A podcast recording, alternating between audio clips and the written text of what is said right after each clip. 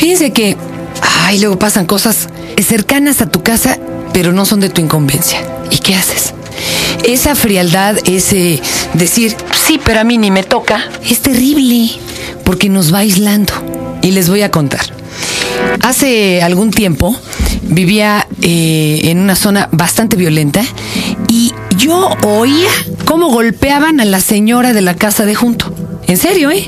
Y la veíamos salir y sí, estaba golpeada, visiblemente golpeada. Pues bueno, decíamos, ¿y qué hacemos?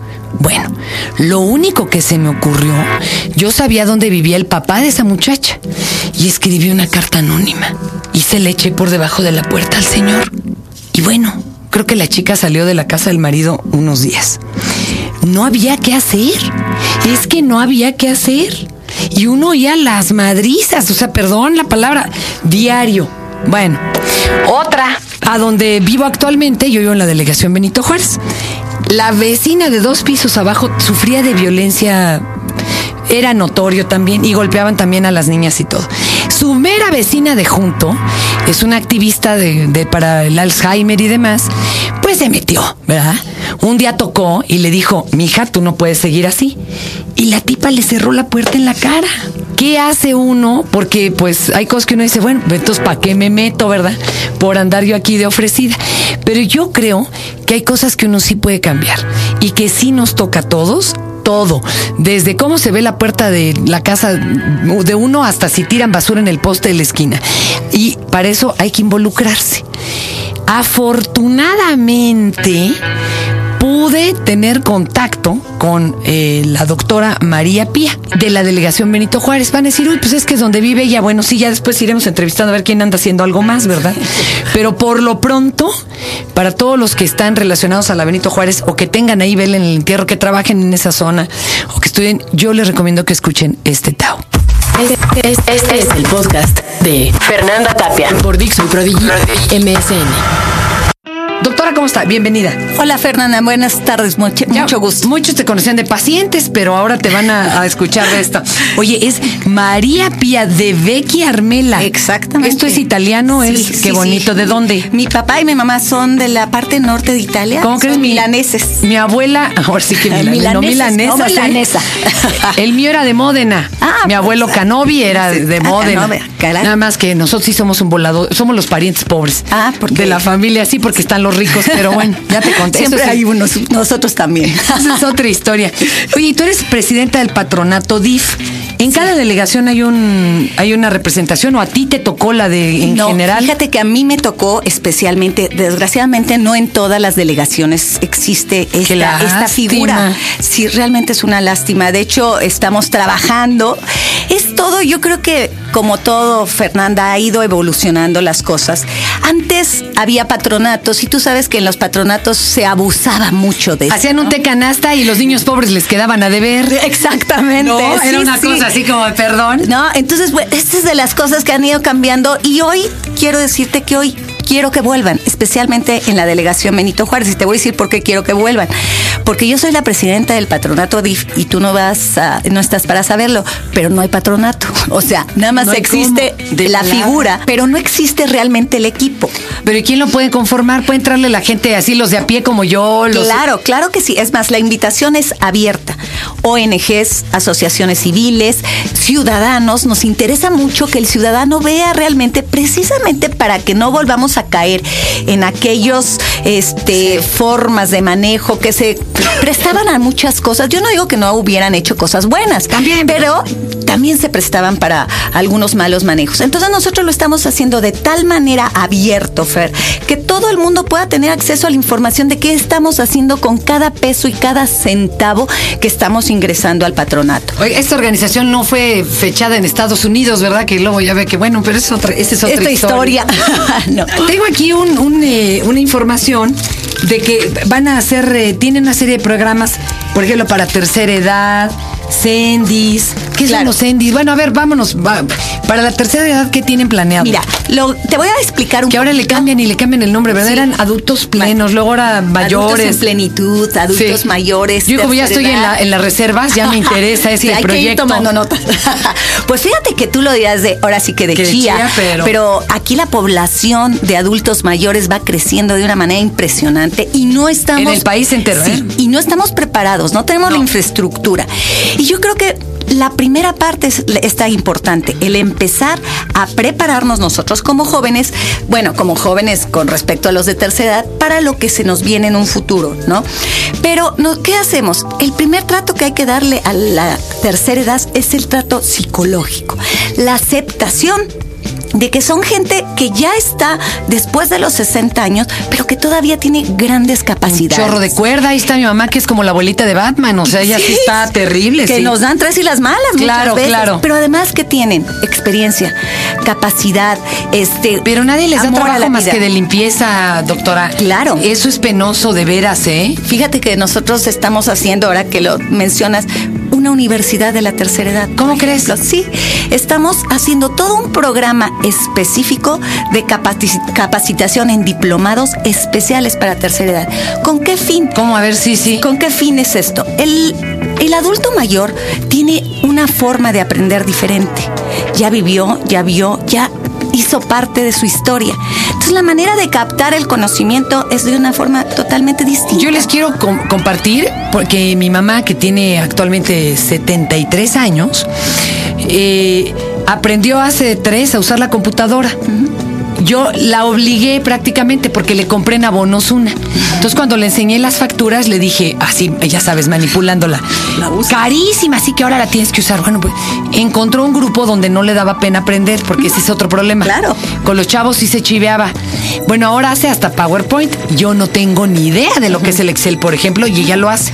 Y luego me dijo, pero no le entiendo al internet. Entonces la metí a estudiar inglés en un grupo de señoras mayores. Ya tiene amigas y ya lo machuca y lo que quieras, pero, está aprendiendo. Y ella me decía que siente el disco duro muy lleno. Claro. Que ya aprende más lento.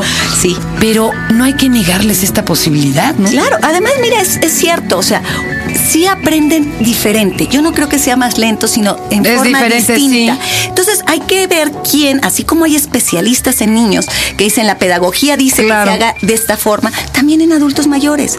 Entonces, lo que nosotros estamos haciendo es diseñar diplomados especiales de interés especial, desarrollo humano, por ejemplo, este taller pues son talleres ahorita los tengo en tanatología Guau. no este, depresión por ejemplo que es una la depresión en adultos mayores es enorme y no la saben no la saben manejar entonces todo esto lo estamos haciendo precisamente en un ambiente en el que ellos se sientan oídos, escuchados y en su mismo nivel.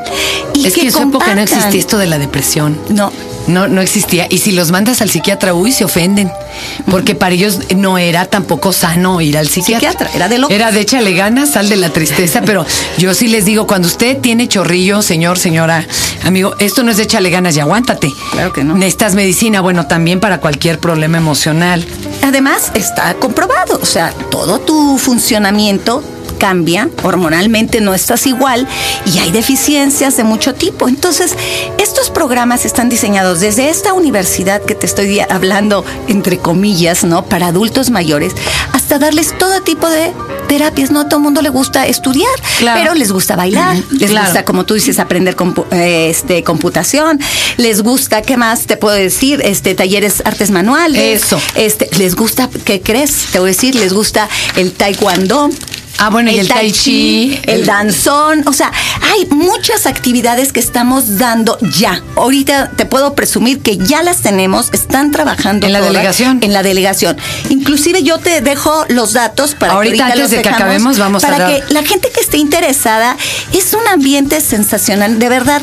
Chicos, lleven a la guardería a sus papás, por pues- favor, los que oyen esto. Claro. Los endis, ¿para qué edad son o qué es Mira, esto? los endis son como son guarderías, no como son guarderías Ah, para chavitos. para chavitos que eh, su objetivo es que mientras los padres trabajan los niños reciban una Oye, educación adecuada. Y sí, aquí sí reciben a papás que lleven al niño porque normalmente solo se recibía a madres solteras con niños, de cuenta? Si el padre era padre soltero, ya estaba, se había molado porque no me lo recibían. ¿Y dónde está esa equidad de género, no? Pero para nada, nosotros estamos abiertos y además algo que lo que hemos trabajado esto también mucho desde adentro de la delegación a todos los niveles, precisamente es la no discriminación a nada ni a nadie.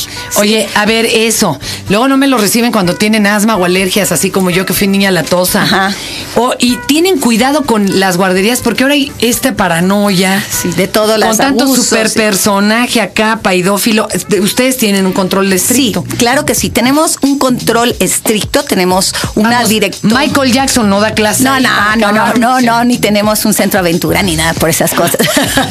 no, no nos gusta. No, al contrario, de verdad que somos, eh, es un área que a mí personalmente me preocupa mucho, en la que estamos trabajando por cada vez dar mejor nivel de preparación en la gente que está en contacto con los niños, además de una supervisión médica permanente. Tenemos pediatras que están rotando todos los días, se les hace exámenes a los niños, se tienen historias clínicas completas, se, tienen enfermeras que revisan a los niños todos los días cómo entras si tu hijo llegó con un piquete, ¿no? Por decirte. Como cuando entregas el carro en el estacionamiento. Exacto. Trae un rayón, señor.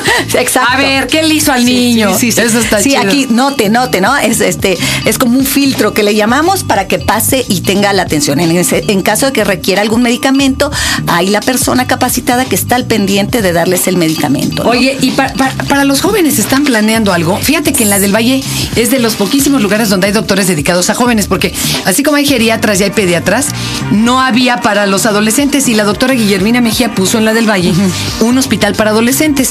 ¿Ustedes están haciendo algún programa para estos, para deporte, para música? ¿Algo, algo están haciendo para ellos? Claro que sí. Fíjate que uno de los proyectos que este sí está en proyecto, pero ya próximo a, inaugurarse, es una red de jóvenes, en la cual lo que queremos es fomentar mm, el deporte, especialmente porque tú sabes que además contamos en la delegación con centros deportivos importantes, ¿no? Como la alberca olímpica. Entonces, estamos convencidos que a los jóvenes, teniéndolos, dándoles una actividad física, es una maravilla y haciendo grupos de reunión donde además tengan actividades de tipo cultural, de tipo social, este y de ¿Sí se va a valer el rock. ¿El rock? Claro que sí. Porque luego me van a decir, no, es que ganó, ganaron, ganó el pan ahí, no va a haber rock. No, sí va a haber rock o no va a haber claro, oye, si, ah, los, si los panistas también También tienen su corazoncito, por favor. Y fuimos jóvenes, ¿no? O sea, por supuesto que no tenemos ni tachamos a nadie. Te digo que estamos abiertos a todo. Inclusive te voy a hacer una especificación. Nosotros tenemos dentro del área vulnerable, tenemos un grupo que se encarga de niños de la calle, niños y jóvenes de la calle. También quiero hacerlo notar porque inclusive ahorita en época de invierno tenemos el albergue de invierno, que no es por nada, pero creo que es de los mejorcitos en la ciudad. Luego no quieren ir porque dices que voy y me bañan con agua fría. No, nosotros tenemos agua, caliente, tenemos alimentación de primera. Han ido a checarnos, inclusive hemos tenido algunas televisoras que van y ven el menú y lo checan y dicen, oiga, nos quedamos a comer, ¿no? O sea, de verdad es un trato, es un trato especializado porque eso, eso es una de nuestras banderas. No estamos poniendo a gente improvisada al trato de poblaciones de este tipo.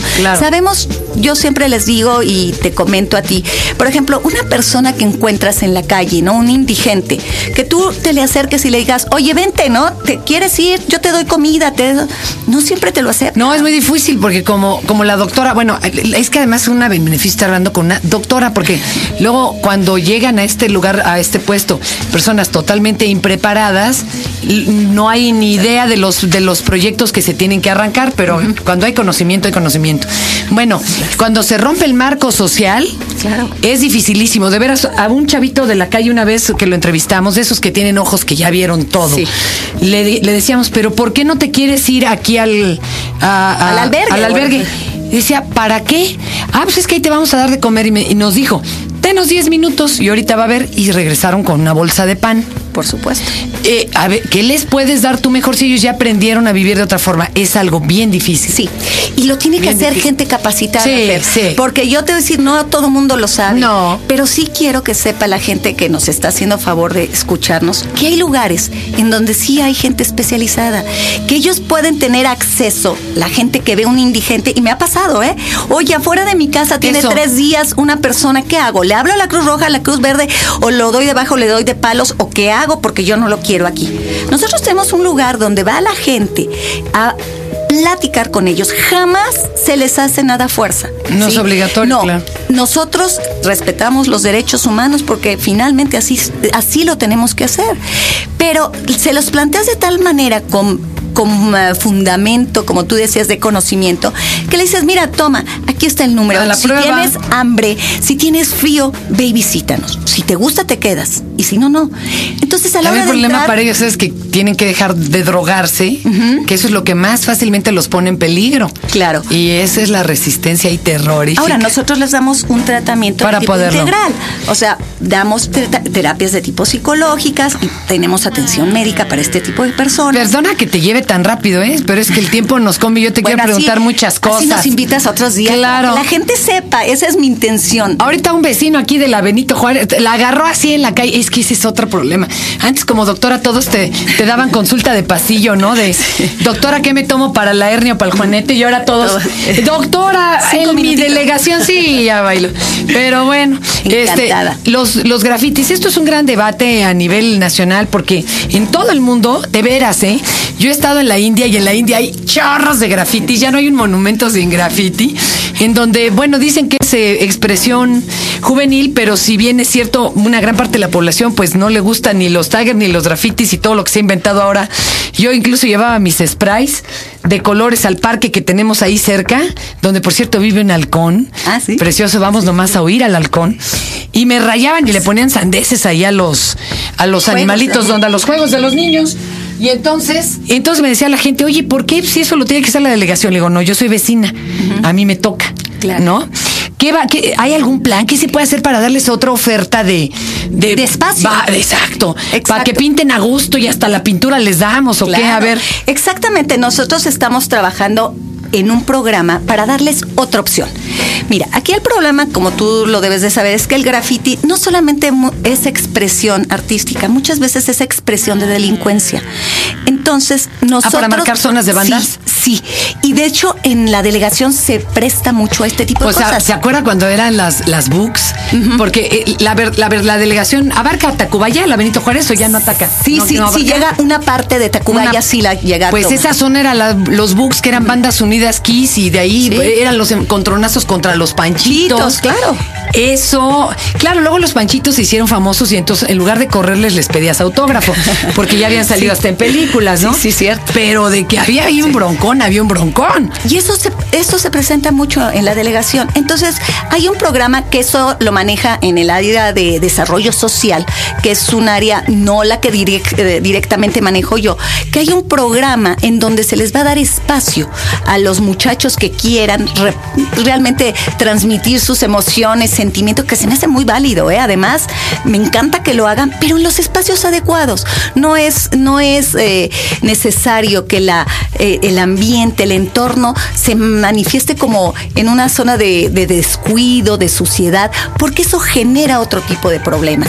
Entonces, próximamente en otro, otra vez que nos hagas favor de invitarnos, claro que te traigo para que veas todo el programa que está hecho a través de precisamente canalizar a las personas que tengan este tipo de inquietudes.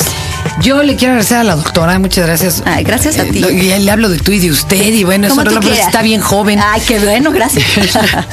Fíjate que es emocionante hablar con alguien que sepa, porque, por ejemplo, alguna vez que me tocó entrevistar esposas de gobernadores, la mayoría confesaban, dice, es que yo era la esposa del gobernador, yo no tenía por qué saber ni de fútbol, ni de cine, porque les preguntan de todo.